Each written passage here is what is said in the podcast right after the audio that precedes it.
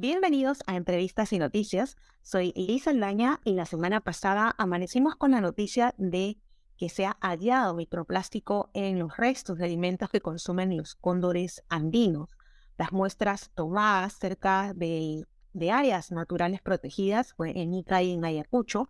Y para que nos explique este tema, estamos con el ornitólogo Víctor Gamarra Toledo, investigador asociado del Museo de Historia Natural de la Universidad Nacional San Agustín de Arequipa y líder del proyecto financiado por el Fondo Nacional para las Áreas Naturales Protegidas por el Estado y en colaboración con el Grupo de Investigación Biológica de la Conservación de la Universidad Nacional de Camagüe en Argentina. Bienvenido, Víctor, y lo primero que queremos preguntarte es, em, sabemos que para ustedes fue un hallazgo inesperado, em, pero queríamos que nos aclares algo muy interesante, que es que ustedes son los primeros que están estudiando en el Perú en los cóndores. Liz, muchas gracias por la invitación. Em, un saludo para todas las personas que nos están escuchando. Sí, efectivamente, eh, este hallazgo fue bastante inesperado. Nosotros estábamos estudiando las poblaciones de cóndores en la costa y en la parte andina, específicamente en la parte de Ica, en San Fernando, y en la parte andina en Galeras. Y nos encontramos con este hallazgo, así que decidimos estudiarlo un poco más y publicar, escribir un artículo sobre el tema y sobre el hallazgo. En realidad, em, sobre los estudios de cóndores, cada década se han venido eh, publicando artículos relacionados con el cóndor relacionados con la historia natural, con la biología, con la distribución. Sin embargo, eh, nosotros desde el sur, desde el Museo de Historia Natural y en colaboración con, investigadores de Argentina, estamos como que tratando de impulsar un poco más de estudios relacionados con las poblaciones que se encuentran en el sur de Perú. Ahora, tú eh, nos comentabas en, este artículo que se encontró microplástico en las reservas naturales cualquiera podría pensar que en la ciudad, que está tan contaminada, se encuentra este microplástico. ¿Cómo fue este hallazgo? ¿Cómo es que, explícanos un poco, llega el microplástico a unas zonas donde nosotros decimos aquí, en una reserva natural, todo es absolutamente limpio? Sí, eso es una cuestión muy importante porque en realidad, eh, bueno, este estudio es el primer estudio que revela o reporta esta gigantesca cantidad o enorme cantidad de microplásticos en una especie tan emblemática y tan amenazada incluso en toda Latinoamérica. Hay em, registros, por ejemplo, en Argentina y en Chile, específicamente en Santiago, donde los cóndores se alimentan en un basural y encontraron también restos de plásticos y de plásticos. En este caso, en el estudio que nosotros hemos realizado, em, hemos encontrado los microplásticos en poblaciones de y se encuentran en áreas protegidas, como tú lo indicas. Y en teoría eh, eh, eh, no hay mucha presencia humana. Estas áreas protegidas, San Fernando y Galeras, tienen una baja densidad humana. Sin embargo, hay cuestiones interesantes ahí justamente que discutimos en el artículo, ¿no? Eso es lo más interesante y lo más relevante del trabajo, porque encontramos microplásticos en poblaciones de cóndores en zonas remotas del país es más esperable que se encuentre en sitios que están cerca a las ciudades, ¿no? A los sitios donde hay más antropización. Claro. ¿Cómo podría llegar este microplástico? ¿Por el aire, tal vez? Em, planteamos dos hipótesis y una es la transferencia trófica, es decir, a través de la cadena alimenticia. Y en este caso, como todos conocemos, ya los estudios están demostrando cada vez más que los océanos están completamente eh, contaminados de plástico y de microplástico. Entonces, como el cóndor se alimenta de animales que están consumiendo estos microplásticos de los recursos marinos, ¿no? Entonces la transferencia de los microplásticos va desde el mar, los peces, eh, en este caso los lobos marinos, por decirlo más sencillo, y por último el cóndor, ¿no? De esta manera, los microplásticos son transferidos a través de esa cadena alimenticia. Y por otro lado también es el hecho de que en la parte andina hemos encontrado algunos animales domésticos y también ganado camélido que eh, eh, tenían en, los estómagos, que nosotros eh, tuvimos reportes y también tenemos datos de eso, que tenían plásticos, o sea, se habían muerto por plástico. consumir plástico.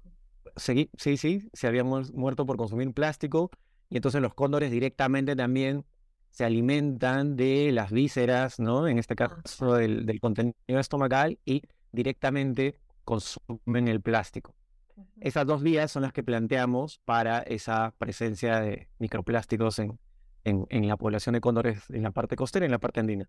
Ahora, con este hallazgo, ¿qué significa para la población de los cóndores? Además, quería preguntarte cuál es el porcentaje de microplástico que se halló y además, ¿qué tan perjudicial es para los cóndores andinos eh, alimentarse de este plástico? ¿Van a desaparecer? ¿Van a estar en peligro de extinción? ¿Cuál es la importancia de- del hallazgo? A ver, eh, en relación a los valores, en la población costera hemos encontrado de a partir de toda la del análisis de las muestras que hemos hecho, hemos encontrado que el 100% de las muestras tienen microplásticos. Imagínense, 100%. Y en la parte andina eh, hemos encontrado que el 85% tienen presencia de microplásticos. ¿Qué significa esto? De que los cóndores en estas dos, digamos, regiones tan importantes están altamente contaminados con microplásticos. El siguiente paso es saber cuál es el efecto eh, a nivel de la biología, a nivel obviamente de, la, de lo que representa la eh, sobrevivencia de estos cóndores con tanta cantidad de plásticos. Lo que se está haciendo actualmente, algunos eh, estudios están revelando de que, sobre todo en aves, en aves marinas, los impactos son bastante eh, trágicos, son bastante duros, porque los microplásticos, al ser cada vez más pequeños, o eh, los elementos son más pequeños, pueden atravesar incluso las células de las partes digestivas o de la parte digestiva y pueden llegar a dañar órganos internos. Entonces, hay muchos estudios que ya están eh, em, revelando el impacto que tiene a nivel eh, de la población o a nivel individual de animales, en este caso aves marinas, em, por culpa del plástico. Lo que nos dificulta un poco con el tema del cóndor es que nosotros no, al ser una especie tan, tan amenazada, tan protegida, nosotros no podemos, obviamente, eh, ir y eh, capturar al cóndor porque es un tra- trabajo que estamos haciendo, pero es complicado, y, agarrar y abrirle los estómagos para ver, o los órganos para ver cómo están. Lo que sí podemos hacer como un estudio futuro también es eh, obtener muestras de sangre y encontrar o analizar si es que esas muestras de sangre contienen microplásticos. Dicho sea de paso, hace poco salió que eh, un estudio encontró en humanos que eh, nosotros tenemos microplásticos en la sangre. O sea, en realidad los microplásticos es un tema que es muy preocupante y eh, lo está, está en todo lado y en relación a lo que mencionabas, ¿qué significa esto en realidad? Bueno, tiene un impacto sobre la biodiversidad tremendo, no solamente para estas especies que pueden servir como indicadores de la calidad o del, del estado del medio ambiente, sino que también para nosotros puede ser bastante perjudicial, obviamente. Claro, uno piensa si ellos están en ese estado, eh, probablemente los seres humanos también tengamos microplástico. Y ahora que nos comentas acerca de este estudio de unos científicos italianos que, que hallaron en el torrente sanguíneo, y era el 77% de los participantes de este estudio tenían, eh, Sí. tenían eh, microplástico en la sangre y también se encontró en la leche materna y eso asusta muchísimo. Em, ¿qué viene para este estudio? No creo que ustedes se van a quedar ahí. ¿Cuál es el futuro? Y también quería preguntarte cuáles, em, qué pueden hacer las instituciones privadas y públicas para poder contrarrestar esta situación. Y bueno, y que otros animales también, supongo, deben estar en este mismo riesgo. ¿Qué pueden ser las instituciones privadas, las públicas y también la sociedad, ¿no? Porque también nosotros estamos involucrados en este problema de la contaminación ambiental. Sí, eh, como mencionaba, esto es parte de un estudio a gran escala que estamos realizando en la parte andina, en la parte costera, entre Ica y Ayacucho, y también tenemos financiado un proyecto en Arequipa. Entonces, eh, esto va a continuar. em, estamos pensando hacer capturas de los cóndores para poder tomar muestras de los cóndores, básicamente de sangre y algunas plumas para hacer estudios también de contaminación por metales pesados y en el caso de los de, la sangre, hacer esto parecido a lo que se hizo con humanos y ver si es que efectivamente los microplásticos están en el torrente sanguíneo. Si encontramos eso, creo que las evidencias del impacto que podría tener sobre la población de cóndores sería mucho más fácil de, o relativamente nos daría más pistas de lo que está pasando en las poblaciones de cóndores del Perú. Eh, por otro lado, también estamos trabajando con las poblaciones, es decir, con, con las comunidades campesinas, para ver cuál es la percepción que tienen las personas acerca de los cóndores. Esto es un tema también bastante importante, sobre todo con actividades eh, en algunas localidades del Perú como el Jaguar Fiesta o en actividades em, que están relacionadas con las contribuciones materiales que tienen los cóndores, como en el caso del cañón del Colca, que redita un beneficio económico. Entonces estamos tratando de articular la parte social y la parte ecológica de lo que conlleva la biodiversidad para la conservación del cóndor andino. Pero respecto a qué es lo que deberían hacer las instituciones, y creo que partiría diciendo qué es lo que debemos de hacer todos, o sea, desde cada uno. Creo que el tema de la contaminación por plásticos em, ya se ha venido trabajando, hay pequeños esfuerzos que em, nos permiten, creo que, em, tener algo de conciencia en relación, por ejemplo, a las áreas naturales protegidas. Las áreas naturales protegidas, por ejemplo, prohíben el ingreso de las personas o de los turistas con eh, envases plásticos o bolsas y ese tipo de cosas. Las universidades también han prohibido. En el Congreso se están debatiendo algunas cosas relacionadas también con el plástico. Por ahí nunca faltan estos, estos debates o estas leyes que están sesgadas por los intereses también personales, como el uso del tecnopor o estas, estos envases también que son altamente contaminados.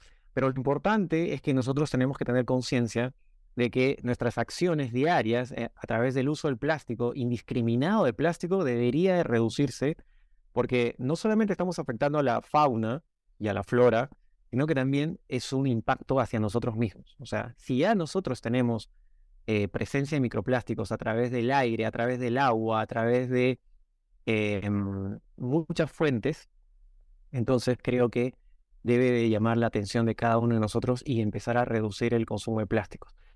Respecto a estas noticias, lo importante es que no solamente es el impacto negativo, es decir, que el plástico está ocasionando muertes o el plástico está ocasionando daños, sino que también em, es un impulso también para que saquemos lo positivo. Y es que en realidad hay mucha gente que está haciendo algo por el, por el eh, uso del plástico. Y entonces tenemos que tratar de seguir ese camino, em, sobre todo desde el tema de las autoridades, desde los niños hasta los adultos. Exacto, Víctor, muchísimas gracias por haber estado en el programa. Sin duda es un tema que vamos a tener que conversar también más adelante eh, conforme ustedes vayan eh, investigando muchísimo más sobre este tema que preocupa mucho y quisiéramos sin duda también que haya un estudio similar en el Perú en humanos, ¿no? Y encontrar este, saber si tenemos todos microplástico dentro de nuestro torrente sanguíneo.